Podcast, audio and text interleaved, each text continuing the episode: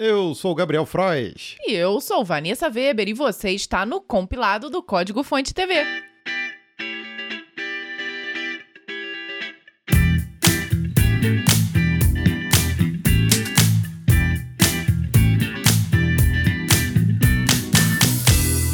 E a gente começa esse episódio com uma ótima notícia para quem é estudante, curte tecnologia e está procurando uma oportunidade de trabalho. Preste atenção, o programa de estágio da Vivo está com as inscrições abertas. É a sua chance de começar 2022 com o pé direito, aprendendo tecnologia na prática com a líder em telecomunicações no Brasil. Já imaginou que fantástico? E tem mais. O programa conta com mais de 10 benefícios exclusivos, entre assistência médica e odontológica, vale transporte e refeição, um smartphone novinho em folha e uma bolsa auxílio de respeito que pode chegar em até R$ 1.900. As inscrições ficam abertas só até o dia 3 de janeiro e são mais de 400 vagas só na área de tecnologia. Então vamos deixar o link na descrição do episódio para você, depois que terminar, se inscrever e aproveitar essa oportunidade. E seja muito bem-vindo ao último episódio de 2021 do compilado, o 39. Depois é a gente vai dar uma pausazinha, né? Alguns vamos, dias. Nós vamos parar, até porque, né, gente? Vai ser Natal e Ano Novo as duas próximas semanas, então vamos deixar vocês curtirem com as suas famílias e depois no ano que vem você volta a ficar atualizado com todas as novidades das últimas semanas. Aí a gente traz aí se tiver acontecido alguma coisa de muito importante nesse É, meio tempo, até né? porque nessa semana as notícias estão bem quentes, tá? Principalmente aí por conta do Log4j. Eu acho que você já deve ter visto aí alguma notícia sobre isso. Com certeza. Então as notícias contemplaram aí do dia 11 do 12 a 17 do 12. Então, bora lá que tem muita coisa legal e algumas não tão legais que aconteceram essa semana. Google Toolbar morreu e ninguém percebeu. Você lembra do Google Toolbar? A ferramenta teria completado aniversário de 21 anos em 11 de dezembro, se ainda estivesse viva. O site Arts Technica preparou um artigo para celebrar a data e, na última hora, verificou que o serviço não estava mais disponível. Dias antes do aniversário, o Google puxou a tomada dos servidores e ninguém reclamou. Em algum momento da semana passada, o Google Toolbar deixou de existir e seu falecimento não foi notícia em lugar nenhum, nem aqui. Olha, o Google Toolbar foi um plugin para o Internet Explorer que permitia que os usuários realizassem uma busca no Google de qualquer lugar da internet. Eu tinha, Gabriel, você tinha? Tinha. É. Hoje em dia, a própria barra de endereço dos navegadores pode funcionar como busca, porém, no começo do século, o Google lançou moda. A barra de ferramentas foi a arma perfeita para a empresa redirecionar usuários para o seu mecanismo de busca, uma estratégia que se consolidaria oito anos depois com o seu próprio navegador, o Chrome. O Google Toolbar também trouxe o famoso Google Rank para SEO, bloqueador interno de pop-ups, corretor ortográfico e outros recursos que também se tornaram padrão na web. lançou moda. E eu lembro bastante, a gente anunciou no episódio passado a morte da barra do Alexa, né, aquele serviço do alexa.com, que também vinha em formato de barra e agora o Google Bar também, o Google Toolbar já era. E eu lembro há um tempo atrás, a gente está falando aqui de fazer busca na barra do navegador, que há um tempo atrás mesmo, tipo 90 e 96 ou 97, é, eu sentia falta, por exemplo, de ter os meus favoritos em vários computadores diferentes. E aí eu lembro que eu desenvolvi uma aplica aplicaçãozinha chamada Favoritex. Tu lembra Lembrei. disso? Aham, eu usei o Favoritex. Qual era a ideia? Você tinha um site, era um site mesmo, que você entrava, fazia login e você adicionava os favoritos. Mas ele também tinha um suporte a uma barra em que você instalava ele na barra e ele fazia acesso a, ao site. Então você instalava o Favoritex em, em navegadores diferentes e você conseguia ver isso. Hoje em dia, cara, tudo isso também foi incorporado no próprio navegador, né? Mas fazia falta, né? E olha que nem tinha a coisa do smartphone nessa época. Uhum. E, e para você ver que você mudar de computador, eu sentia falta às vezes dos meus favoritos, né? Tava- Porque a gente acostumava a acessar os sites sem usar necessariamente uma busca, né? A gente tinha que guardar os endereços através de favoritos. né? Nostalgia. Agora vem a notícia bombástica da semana, quiçá do século aí para o mundo da tecnologia. Vai lá, Vanessa. Falha no Log4j pode ser o maior das últimas décadas. A biblioteca é praticamente onipresente na internet. Log4j fornece facilidades de registros de log em servidores de jogos, programas comerciais e até data centers na nuvem. O problema é que foi identificada uma falha de segurança gravíssima, Zero Day, que permite a execução de código remoto. Batizada de Log4Shell, a vulnerabilidade tem a maior nota possível de periculosidade. A partir dessa brecha, hackers podem assumir controle completo de sistemas remotos sem a necessidade de uma ação de suas vítimas. A falha também tem sido descrita como fácil de ser explorada. A partir dessa vulnerabilidade, estão sendo instalados mineradores de Bitcoin em servidores, programas de furto de credenciais e outros usos maliciosos dos sistemas comprometidos. Jan Wisterly, diretora da Agência de Segurança Cibernética de Infraestrutura dos Estados Unidos, disse à imprensa: Essa vulnerabilidade é uma das mais sérias que já vi em toda a minha carreira, se não a mais séria.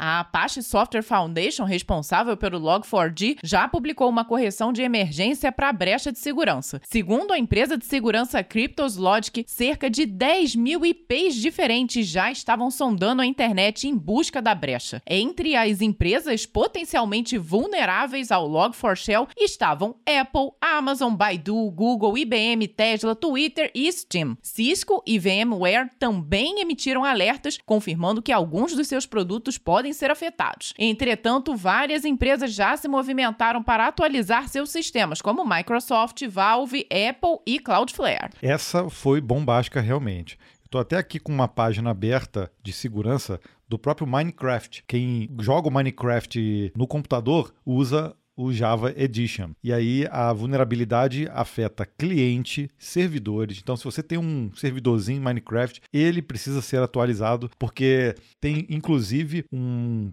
repositório no GitHub ensinando a explorar essa falha dentro dos servidores Minecraft. Então a, a coisa está desesperadora, né? E é o que a gente tem, é, que a gente sabe na verdade, é que mesmo com essas correções que foi feita aí pelo mantenedor do projeto, que é a Apache Foundation, nem sempre as atualizações são feitas da, na velocidade que deveriam ser feitas. Obviamente, as grandes empresas elas vão se atualizar rapidamente. Agora, se você por acaso tem dispositivos, sei lá, dispositivos de rede que porventura utilizem aí Java, a máquina virtual do Java e esse tipo de coisa, às vezes vai ser preciso atualizar firmware. Então, a gente vai acabar tendo que conviver com esse problema porque ainda assim vão restar muitos dispositivos vulneráveis a esse problema. Então vamos tentar recuperar aí a autoestima com as próximas. Dino agora faz parte do grupo que decide o futuro do JavaScript. O Dino cresceu, apareceu e agora conquistou seu lugar no ECMA International, a organização que decide os padrões e o futuro do JavaScript, o ECMA 262. O desenvolvedor Luca Casonato irá representar os interesses do Dino e sua comunidade junto ao ECMA. Casonato celebrou a oportunidade e prometeu zelar pelo uso da linguagem. Estaremos pressionando por recursos e melhorias para a linguagem linguagem que beneficiem a todos, mas especialmente os usuários do JavaScript do lado servidor. Casonato também explicou quais serão os focos do Dino junto ao ECMA. Melhor suporte para ativos não JS, melhor suporte para gerenciamento explícito de recursos e funções de biblioteca padrão mais extensas para interação assíncrona. Além disso, o Dino também tentará ampliar a integração existente entre o JavaScript e o TypeScript, um dos pilares do seu ecossistema.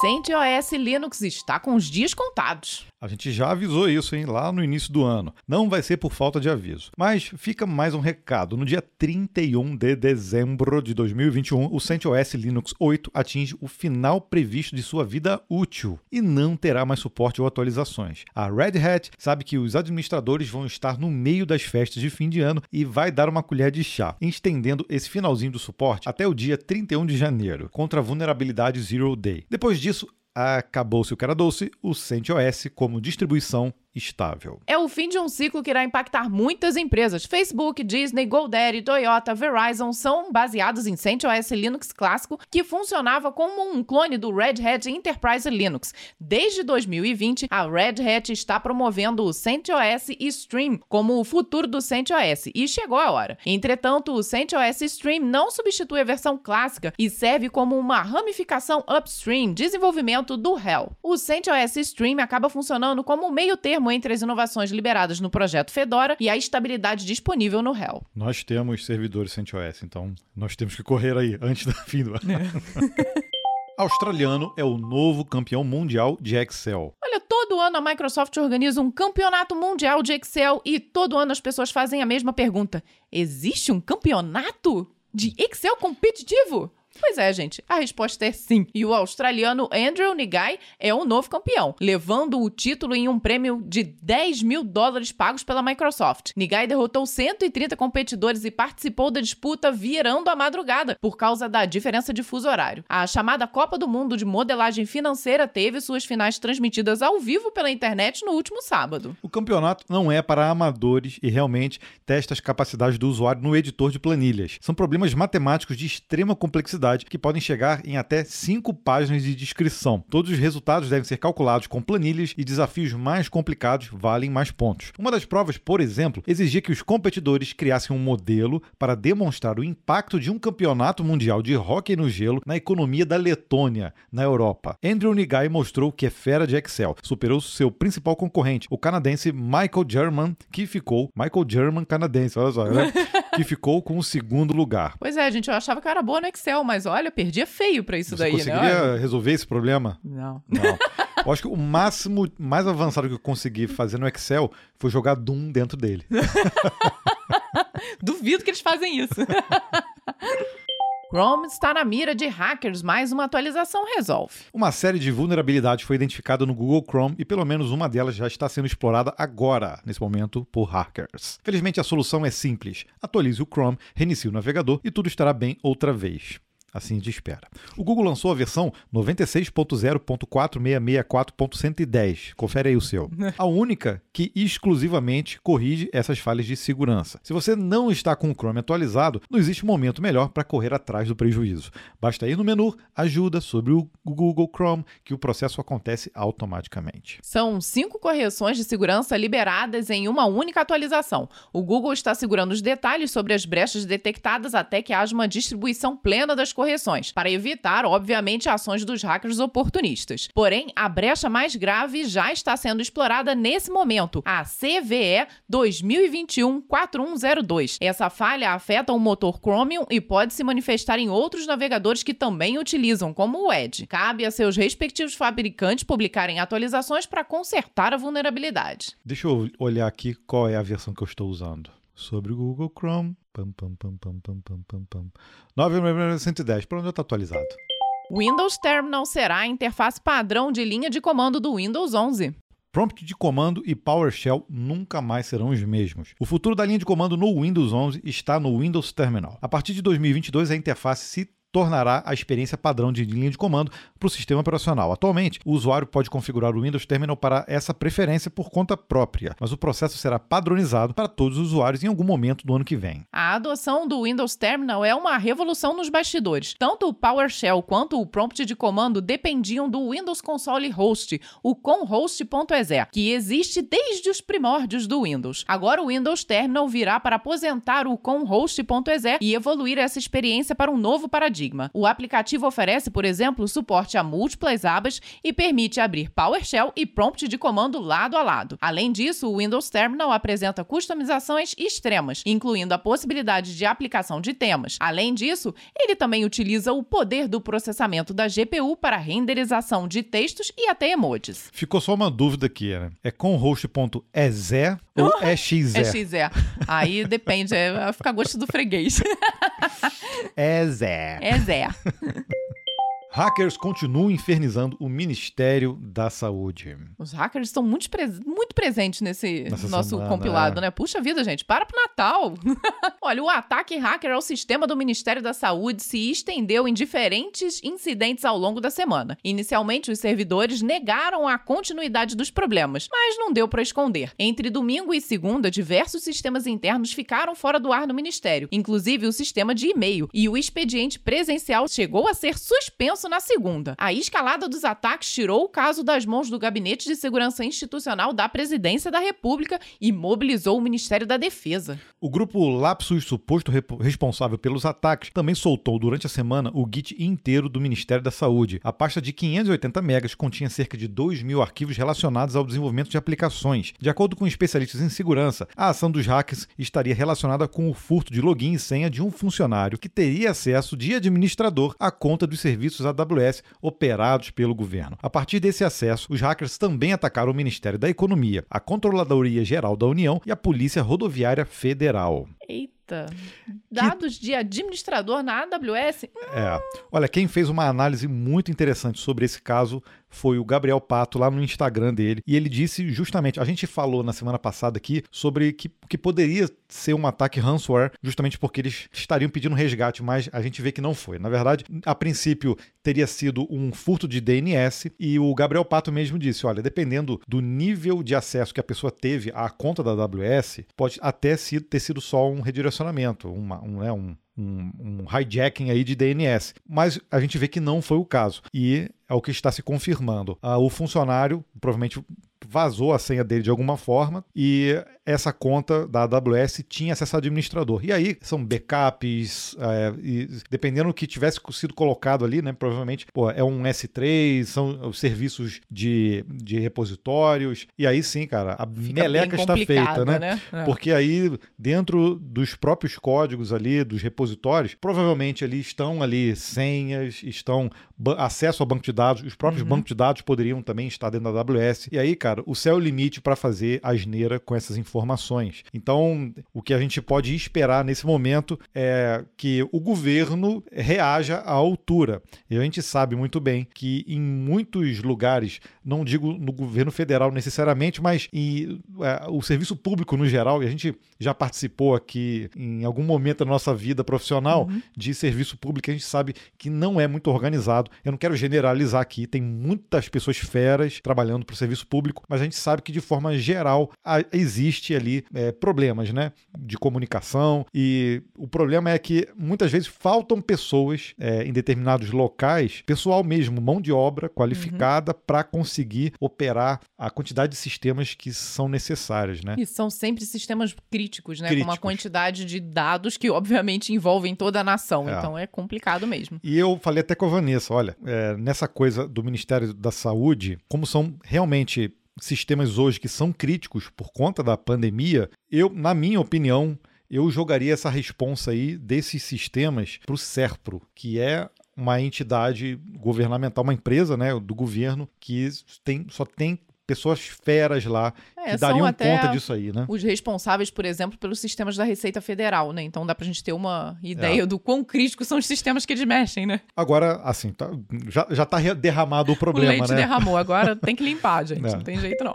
Pesquisa aponta tecnologias mais procuradas no mercado de trabalho para 2022. A gente até falou, fez um vídeo sobre isso no canal, né? Mas vamos lá, ó. Agora é uma pesquisa. Preparado para começar 2022 com o pé direito? Esqueça simpatia de Réveillon e invista em Python, Java, Linux e SQL. Essas serão as tecnologias mais procuradas em candidatos que serão contratados no ano que vem. Ainda mais agora com o problema do Log4j, o Java também vai estar tá em voga aí. Se você também entender de gerenciamento de projeto, a vaga estará praticamente nas suas mãos. Quem garante é o levantamento Tech Jobs Report realizado pela consultoria de recrutamento DIS. Para esse relatório foram analisados mais de um milhão de oportunidades de empregos divulgadas entre julho e setembro. A partir daí foi possível extrapolar os dados e ver as tendências para os próximos meses. A consultoria prevê uma arrancada em buscas de inovação em 2022, um aumento no volume de postagens para analistas de negócio sênior, gerentes de programa e coordenadores de projeto mostra que as organizações estão construindo não apenas suas equipes de desenvolvimento de produtos, mas também se preparando para lançar projetos e iniciativas em grande escala. Não tenho a menor dúvida a respeito disso. É. E nós vamos trazer também em vídeo, eu acho que é interessante mostrar lá no canal, o estudo atualizado da Brascom sobre o mercado aqui no, no Brasil, sobre uh, como vai estar o mercado né, para daqui a cinco anos. É bem interessante. Rail 7 combina 4 mil commits em um único release nasceu o Rails 7. Foram mais de 4 mil commits de centenas de usuários da comunidade, muitos deles contribuindo pela primeira vez para a evolução do framework. O lançamento desse porte tem novidades para todos os públicos e essa era justamente a intenção por trás dessa versão 7. No anúncio oficial, os desenvolvedores confirmam esse objetivo: apresentar uma abordagem verdadeiramente completa para o desenvolvimento da web que lida com os desafios de front e back-end com igual vigor. Entre as novidades do Rails 7 temos uma surpresa: Node.js ou ou Webpack não são mais requeridos, mas sem abrir mãos do, dos pacotes NPM. Essa nova abordagem do framework não seria possível anos atrás, mas agora ela se sustenta sobre inovações como o suporte a ECMAScript, o ES6 e ESM e a adoção do HTTP2. O novo padrão para se criar aplicativos em Rails é utilizar mapas de importação através do Import Maps Rails, sem precisar instalar dependências ou escrever um package JSON. TurboLinks e UJS também foram substituídos na nova versão que passou a adotar o Turbo e o Stimulus. Além disso, o framework agora também conta com encriptação na camada da base de dados para maior segurança.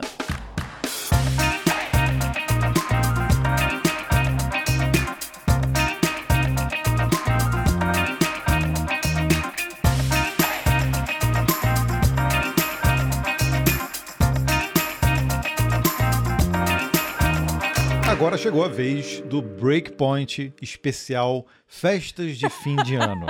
Dessa vez a gente colocou lá três opções de histórias pessoais para a gente poder contar e que não tem relação com o trabalho, mas que foram engraçadas em nossas vidas, né? Sem dúvida alguma, se você não conhece o Breakpoint, ele é justamente onde nós contamos uma história que não necessariamente precisa ser profissional e é você quem escolhe. Nós lançamos todos os domingos, às vezes falha, né? Mas entra lá na aba de comunidades do YouTube uma enquete com as três opções, que dessa vez foram: nós fazemos a melhor rabanada do mundo, e é verdade, viu? Fazemos mesmo. Gabriel quase pegou fogo no Réveillon da família Weber e quase atrasamos na festa de Réveillon na virada do milênio. Todas verdadeiramente mas a, a, que ganhou em disparado dessa vez, acho que foi a melhor disparado, de todas elas. 77%. Eu digo que as pessoas gostam de ver tragédia aqui no Breakpoint. Gabriel quase pegou fogo no Réveillon da família Weber.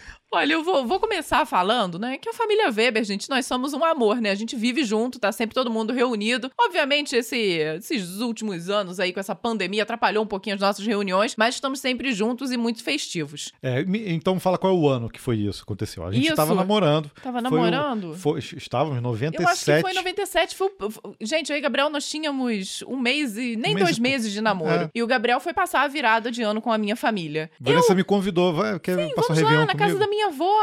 Olha, que lindo, todos juntos, né? Festividades extremas. Isso, isso porque eu já contei também que eu, a gente começou a namorar numa sexta. Aí eu liguei pra Vanessa no sábado. Tipo, vamos, vamos sair? É, no, na sexta-noite, né? Vamos sair? A Vanessa falou não. E, tipo, aí ela quis se redimir, me convidou pro Réveillon na família dela, né? Quase mas, dois meses depois. Mas olha só o que aconteceu, eu quase peguei eu fogo. Amo, né? Eu te amo, apesar de tudo. Você sabe, né? É. Estou aqui casada. Vamos fazer 20 anos de casado em é. janeiro, gente. É amor.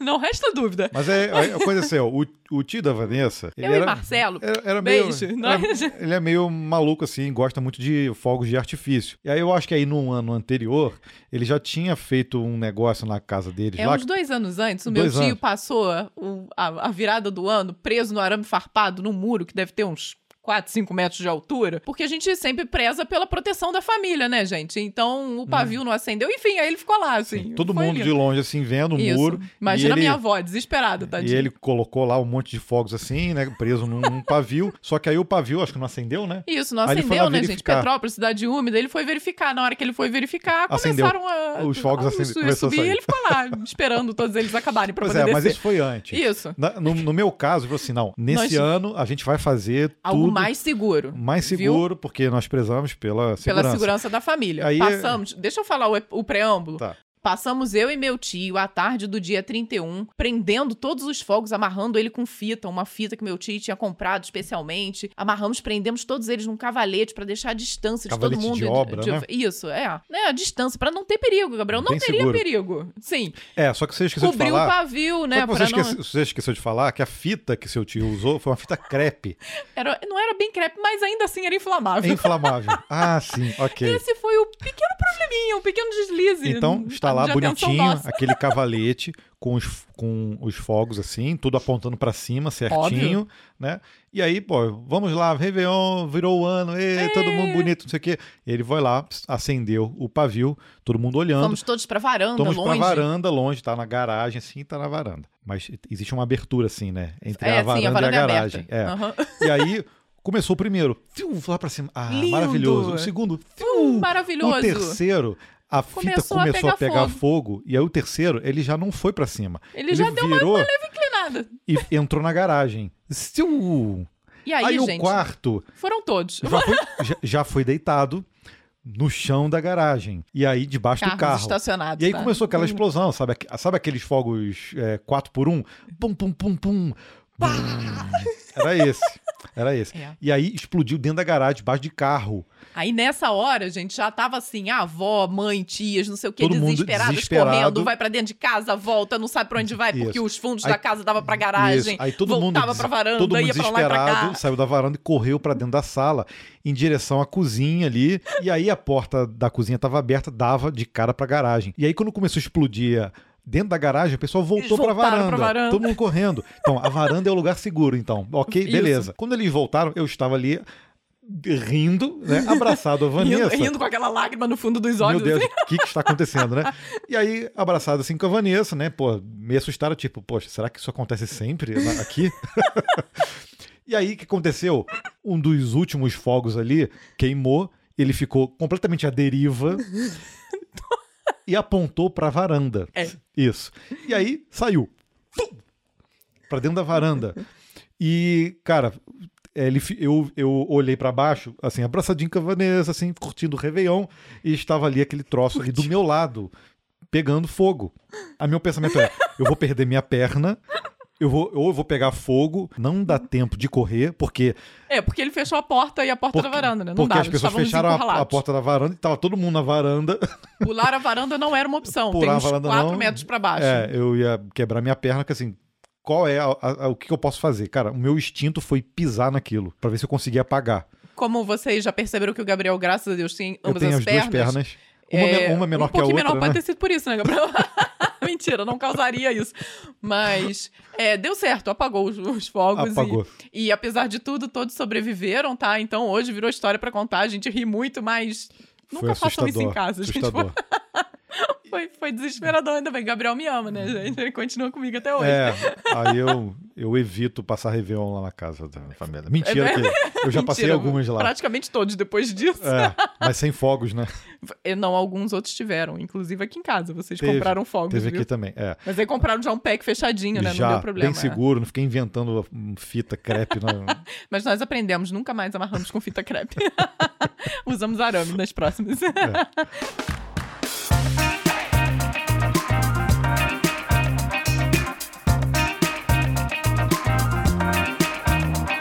A semana no Código Fonte começou com um vídeo sobre Elasticsearch, ah, já acabei com a, com a empolgação, suspense. aqui, né?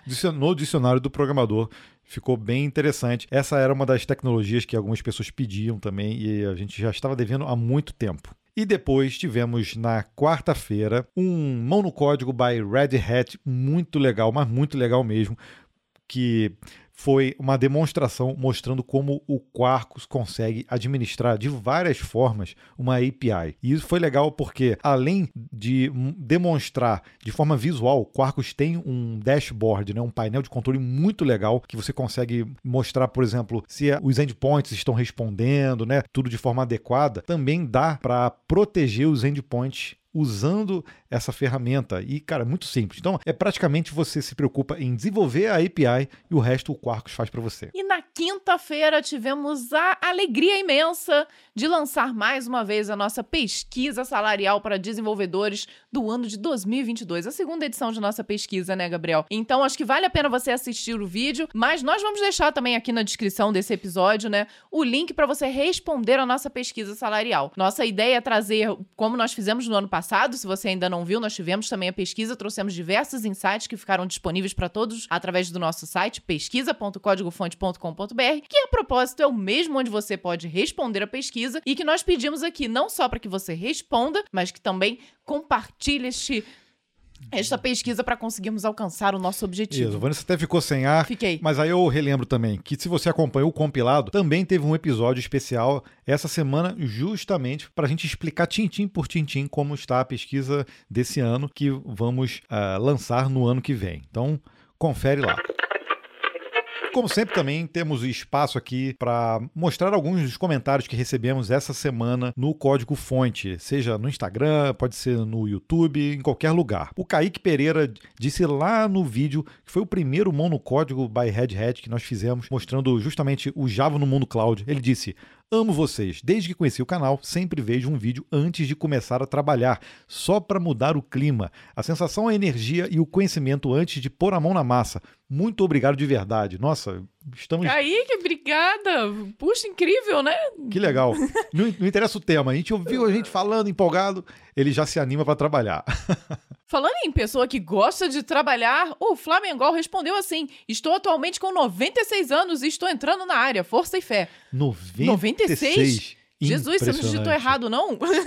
96, que legal. Não, é muito bom se manter ativo e essa que é a ideia, né? A cabeça tem que estar sempre ativa. Sempre. Agora, com 96, poxa, pode levar na maciota, levar completamente na esportiva, essa coisa de, de responsabilidade, né? Eu acho que é o momento realmente de dar uma descansada. Mas, se você está curtindo, então vai em frente. O Luan Dutra falou justamente no vídeo do Quarkus. Conheci esse canal há algumas semanas e não consigo mais parar de assistir os vídeos dessa dupla. Me dá mais vontade de continuar sendo CDF. Vocês são incríveis. Obrigada, Luan. Muito obrigado, Luan. O Eduardo GS, lá no vídeo do Metaverso, eu separei dois comentários aqui do Metaverso, que a gente vai continuar falando sobre isso no canal, tá? Tenho 19 anos e me sinto um velho, pensando o quão danoso é essa imersão. Mas é inevitável o medo dessa transição, visto que, mesmo já extremamente imersos na tecnologia, estaremos praticamente vivendo uma segunda vida. Não vejo isso solucionando um problema real. Vejo mais como uma tentativa de revolucionar algo não necessário. O rabo para ricos. Porém, por pressão social e tecnológica, teríamos de imergir nesse mundo e isso não me agrada. Eduardo, me espanta você ter 19 anos, viu? Mas sim, eu acho que tudo que você falou faz muito sentido, né? São muitas discussões a respeito disso e por mais que seja interessante, que vá trazer muitos benefícios, obviamente virão malefícios juntos também com essa tecnologia. Tem um lado né? social aí que a gente vai explorar também no canal. O Sueliton Santos também complementou nessa mesma vibe. Ó. No início parecerá muito bom e inovador, mas acredito que as pessoas não são tão bobas. Muitas sim aderirão, principalmente o público nerd geek, mas qualquer um que tenha um mínimo de inteligência sabe o mal que redes sociais fazem para a saúde mental e o quão bom é quando nos desplugamos e curtimos momentos com pessoas reais na vida real. Talvez a partir da próxima geração as crianças percam essa lembrança. Aí sim teremos adentrado a Matrix como retratado nos filmes. Eu acho que não vai ser tão assim, né? Assim, é, é, é, é, óbvio que é um achismo, né? Mas eu acho que não vai chegar a esse ponto. Até porque tem o malefício das redes sociais, a gente sabe muito bem. Tem o malefício da internet, tem o malefício. Mas, cara. Da televisão, quando ela existiu também. Da né? televisão, então é tudo a questão da dosagem, né? E, mas é realmente, a, a gente tem que consumir essas tecnologias. Obviamente, quem é nerd geek vai acabar consumindo mais rápido, vai, vai querer estar sempre aí na crista, mas a, a verdade é o balanço que a gente tem que fazer da vida. Então, nada mais é que um, mais um espaço que a gente vai ter para in interação. Eu acho que é, é, dessa forma que a gente tem que enxergar. Né? E o Arthur Forte no vídeo sobre as tendências de desenvolvimento para 2022. Eu amo o jeito que esse canal fala de tudo, até coisa que não me dá interesse ou não é ensinando algo e me faz querer estudar cada vez mais. Mesmo não sendo um assunto relevante para mim, eu assisto até o final. Obrigado por me motivarem. Obrigada a você, Arthur, por estar sempre com a gente e assistindo tudo até o final. A gente fica muito feliz, né?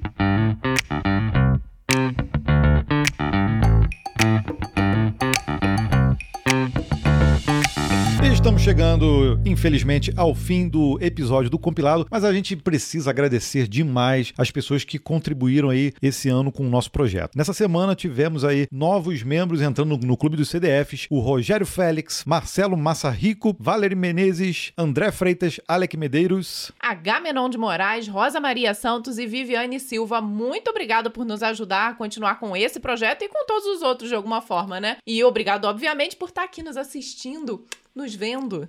Então, um feliz Natal e excelente fim de ano aí para vocês, para todo mundo que tá seguindo a gente aqui no podcast, no compilado, que curte aí o Breakpoint, as notícias, curtiu aí esse projeto durante esse ano, contribui com o projeto lá no Clube dos CDFs, mas também a todos que eh, assinaram aí, assinaram não, né, que se inscreveram no canal do Código Fonte TV, a todos os quase 400 mil inscritos já, aos mais de 100 mil seguidores também no Instagram e, e todas as outras redes, para todo mundo que nos acompanha. Um feliz Natal Natal, com muita saúde, muita paz para todos vocês e suas famílias. Que 2022 seja um ano de muita luz, muita paz, muita saúde, que estamos todos precisando. E muito sucesso. Que Sem a gente dúvida alguma. continue nessa jornada aí, ajudando a nossa comunidade, as pessoas se desenvolverem profissionalmente e, por que não, pessoalmente também. Então, grande beijo no coração de vocês. E, e até 2022. Até lá. Tchau, tchau.